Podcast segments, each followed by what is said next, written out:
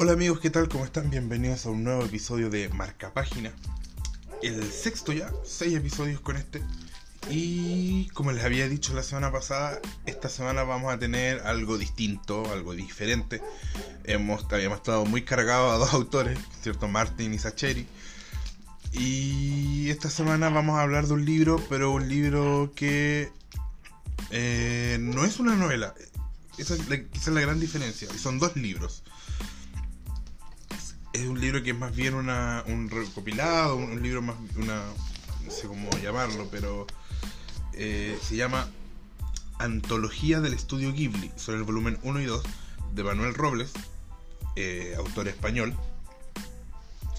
Y bueno, yo creo que a todos nos gusta el estudio Ghibli. Si es que usted no conoce el estudio Ghibli, hágase un favor y vea sus películas en Netflix. Estamos hablando del estudio que creó clásicos, verdaderos clásicos del cine como son Mi vecino Totoro, eh, La princesa Mononoke, El viaje de Chihiro, ¿no es cierto? Películas que de verdad son notables. Y eh, la primera edición, eh, la, no la primera edición, perdón, el primer volumen, el volumen 1, es un libro procedente de España. Eh, la primera edición fue en abril del 2010. Este libro corresponde a la tercera edición en agosto de 2013. Y el volumen 2, que es del mismo autor, Manuel Robles, eh, fue publicado con posterioridad, obviamente. En abril del 2013 fue la primera edición y este libro corresponde a esa edición. Tuvo menos éxito de la segunda parte volumen 2. Y es un libro de verdad eh, que a mí me gustó mucho. Como les digo, no es una novela, sino que es un recopilatorio informativo sobre todas las películas del estudio Ghibli. No todas, perdón. Eh, todas las publicadas hasta 2011. Eh, que hasta en ese minuto quizás eran todas las películas publicadas, pero la verdad es muy bueno. A mí eh, lo adquirí en, busca libre, buscando, eh, vitrineando por su manera libros durante la pandemia. Eh, vi esta, esta, la primera edición me pareció, me pareció como un libro que quizás me podría interesar y me encantó. Lo compré sin pensarlo y después me di cuenta que había un volumen 2 y apenas pude también lo adquirí eh, me encantó, me gustó mucho esto. Como les digo, no es una novela, pero a mí me encanta el estudio Ghibli. Y, la verdad es que disfruté leyendo ambas, eh, lo leí entero, tiene infografía de todas las películas hasta, como les dije, hasta 2011. Y comienza con una película que todavía no he visto, pero tengo muchas ganas de ver, aprovechando que está efectivamente en Netflix, como la gran mayoría de las películas de este famoso estudio, que es Náusica. Eh, que en rigor, eh, ahí está quizá una de las grandes curiosidades, no es del estudio Ghibli, porque en, el momento en que se publica Náusica en 1985, no existía el estudio Ghibli. Es el equipo, el mismo equipo que inicia el estudio Ghibli, obviamente con Hayao Miyazaki, que es el, la persona más famosa de este, de este estudio japonés pero eh, como les digo, no forma parte del estudio Ghibli básicamente porque no existía aún como tal. Eh, he, leído bastante buenas críticas de, esta película, pero no he tenido la suerte de ver. Y la primera película del estudio Ghibli, propiamente tal, ya con ese nombre, también dirigida y un guion de Hayao Miyazaki, es El Castillo en el Cielo, en 1987. Y es una peliculaza. Y, lo que me gusta de este libro, que viene, como les dije, con todas esas películas, es que, bueno, obviamente te habla del momento histórico, te cuenta en qué estaba el estudio Ghibli, cómo, cómo era el éxito. Por ejemplo, las primeras películas tuvo hartos problemas de, por temas económicos, porque eran películas muy aclamadas por la crítica. La calidad del estudio Ghibli es innegable pero no lograban tener el éxito económico para solventar el estudio y para, para asentarlo. O sea, e-, ellos iban película a película. Además, algo que me encantó de este libro es que eh, aparte de eh, hablarte de la película, mostrarte el contexto histórico, describir los personajes, también te entrega mucho eh, material de culto clásico que a raíz de las películas, por ejemplo, muestran los libros de arte que yo no tenía idea, pero es muy común, lo hacen casi todas sus películas de Estudio Ghibli, que publica los libros de arte de de los bosquejos y los dibujos que, con los que se fueron creando sus películas. Y la verdad, bueno, en Chile es difícil que lleguen, pero he tenido, tengo ganas de adquirir algunos de estos libros de arte. No, lo, no, no los he podido encontrar. Voy a tener que verlos eh, si es que hay algunos en el extranjero con envío. Pero obviamente eso eleva el costo, así que de momento no, no es una opción.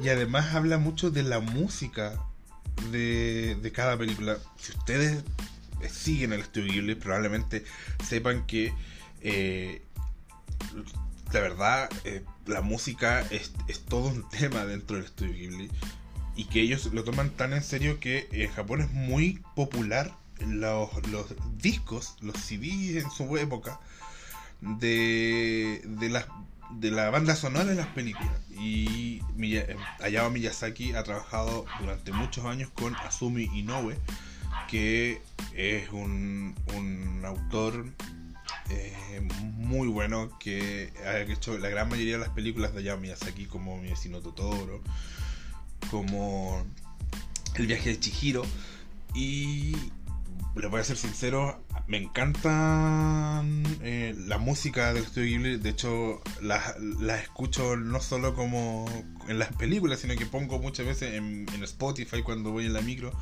la, los soundtracks de esta de estas películas. Y por eso agradezco que este libro eh, te da con mucho detalle y te entrega distintas ediciones. Por ejemplo la edición de Japón la edición internacional y te va mostrando la descripción de estas, de estas eh, bandas sonoras. Después pasamos a mi vecino Totoro que es probablemente ah, bueno acá hay una curiosidad eh, que yo me enteré gracias a este libro. Yo supuse que el gran éxito de mi vecino Totoro había sido eh, cinematográfico, que había sido un éxito de taquilla. Y no fue así, o sea, fue una buena una buena taquilla, pero no fue eh, un, un éxito rotundo. De hecho, la taquilla en Japón, que es obviamente el país donde más eh, las cifras más le importaban al estudio Ghibli, es de 588 millones de yenes. Yo no puedo decir, bueno, entiendo que ustedes quizás no, no sepan esto llevarlo a pesos chilenos, pero para que se hagan más o menos una idea, por ejemplo, La Princesa Mononoke, que fue el primer gran éxito de taquilla del estudio Ghibli, tuvo 13.540 millones de yenes. O sea, estamos hablando de cifras exorbitantes en comparación con los 588 millones de mi vecino Totoro. Totoro. Pero ¿cuál fue el gran éxito de mi vecino Totoro? Fue la comercialización de la figura de Totoro. Totoro fue un éxito, un éxito en cuanto a merchandising. De hecho, mi hija tiene un peluche de Totoro. Es una figura que uno la puede ver desde que éramos niños, dentro de juguetes, peluches y es un aspecto que también toca, toca estos libros, que son el merchandising. Hay un listado de, de la gran cantidad de, productos que se hicieron con las imágenes de las películas de Studio Ghibli y son notables. Bueno, como les digo, esto va eh, pasando por los grandes éxitos. obviamente también está eh, La tumba de la luciérnaga, que es una de las películas más tristes del estudio Ghibli una de mis películas preferidas que es La guerra de los mapaches. Eh, y termina la primera parte, la primera parte, el primer volumen, con Mononoke, que fue, como les dije, el primer gran éxito de taquilla del estudio Ghibli, que era muy respetado por la por eh, la crítica en Japón, pero no había tenido ese éxito rutilante ni la popularidad que hoy tiene. Y la princesa Mononoke eh, nos hace una lista de todos los premios que ganó, fue muy grande. Y también te entrega una, eh, lista de los libros de arte de esta película. Y, eso es lo, gran, lo, notable que tiene este estudio, que si uno puede sacar un pantallazo o una captura de instantes de las películas, son verdaderas obras de arte. Así, a secas. Los dibujos son notables, aparte de su historia. Estamos hablando de que el común, el común del estudio Ghibli, que está haciendo películas desde 1985, es mostrarnos a niñas eh, valientes, que se valen de sí mismas, acostumbran a tener protagonistas mujeres. Y eso es algo que, que hoy en día Disney te lo presenta como algo como, oh mira, qué, qué avanzados somos. Y es, algo que el estudio Ghibli lo hizo sin necesidad de hacer un aspaviento de esto. Oh miren, qué, qué inclusivo soy. No lo necesitó. O sea, estaba dentro de, de su... de... Eh, de su manera de, de, crear que, que sus personajes femeninos eran bastante independientes y bastante importantes. Bueno, el segundo libro, el volumen 2, comienza con Mis vecinos los llamaban. Y que también es una obra de arte. Esta, esta película no la hace Miyazaki, la, la hace Isao Takahata. Y está hecha en una acuarela bien interesante y por eso les digo, o sea, cada película de, del estudio Ghibli es una obra de arte en todo sentido, en el sentido de guion, en el sentido de eh, la,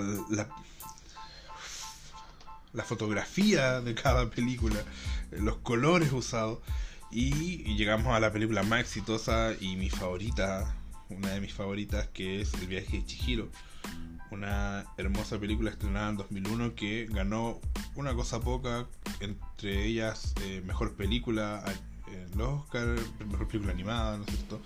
Eh, los Saturn Awards, mejor película de animación, eh, mejor película y mejor canción, El Oso de Oro de Berlín, que es un premio no menor, que claro, acá se conoce mucho más los Oscars, pero Festival Internacional de Cine de Sitges, San Francisco International Film Festival, eh, mejor película de animación en cuanto a festival estuvo, mejor película de habla no inglés en los premios BAFTA.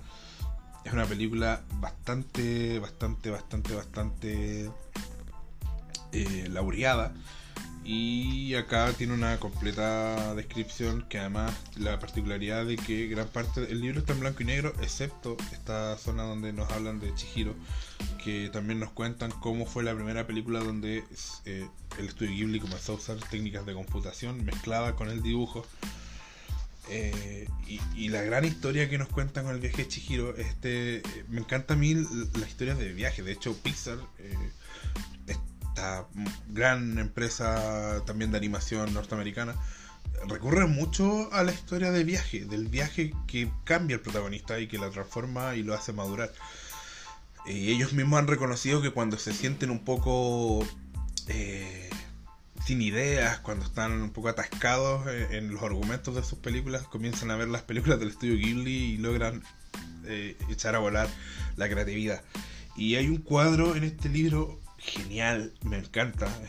De hecho, creo que les, eh, imprimiría aparte para, para dejarlo como un cuadro que te va mostrando la cara de Chihiro. Y eso es lo que me encanta porque es algo que tú lo puedes ver en un artista, en una película actuada, no, real, ¿no es cierto? Como el, eh, quizás el actor en, en las primeras escenas puede mostrar una cara más de inocencia y a medida que va pasando endurecer sus facciones, su rostro, para dar eh, esta impresión de madurez y es notable que lo haga un, actor.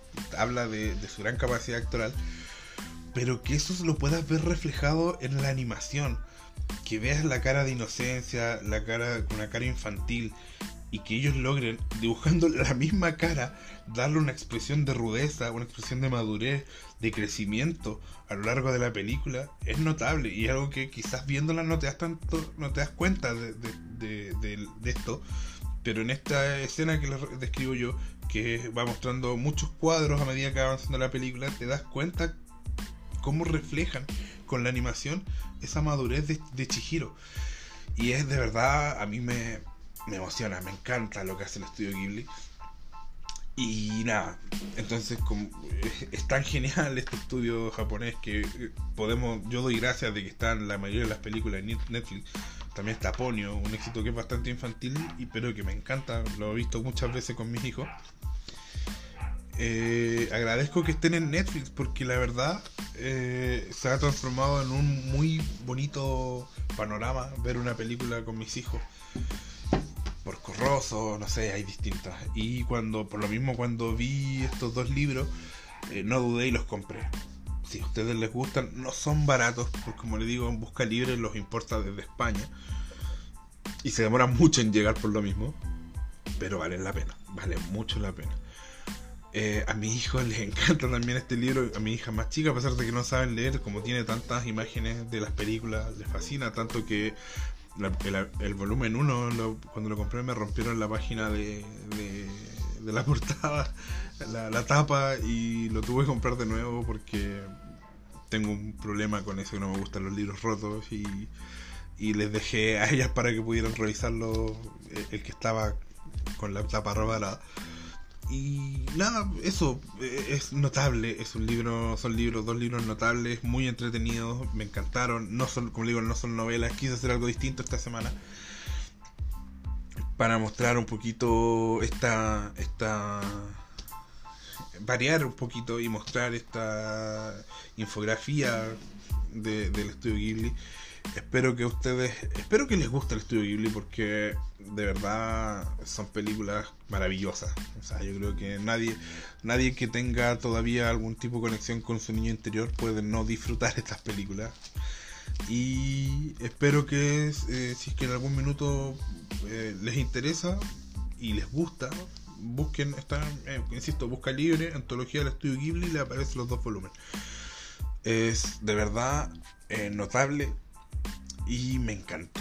O sea, son libros que disfruté mucho, los leí completos. También el segundo viene con, con eh, información sobre el museo del estudio Ghibli, que imagino, no sé si estará operativo con la pandemia, pero es un lugar que como familia tenemos el sueño de algún día visitar. Bueno, eso fue el sexto capítulo. Espero que les haya gustado. Fue, como les dije, algo distinto. Ya la próxima semana volvemos con, con novelas y volvemos con una novela bien, bien, bien famosa o conocida en Chile. Quizás la primera novela de un autor chileno. No, no, quizás, es la primera novela que voy a reseñar de un autor chileno. Y es una novela eh, bien cruda, pero es también una novela notable. Y es Tengo miedo torero de Pedro Lemebel. Un autor que admiro mucho, así que tengo muchas ganas de describir ese libro y contarles lo que sucede. Espero que me escuchen este, que les haya gustado este capítulo, espero que me escuchen la próxima semana, todos los sábados en la mañana, y espero que eh, ojalá esto les haya ayudado a eh, conocer más o les haya dado interés en leer algunos libros. Eh, si es así, me doy por pagado porque son, creo que hasta el momento los libros que hemos reseñado son libros que a mí me encantan mucho, a excepción de uno, pero, también es necesario hacer reseñas de cosas que no te gustan. Eh, me estoy alargando. Un abrazo. Nos escuchamos la próxima semana. Chao.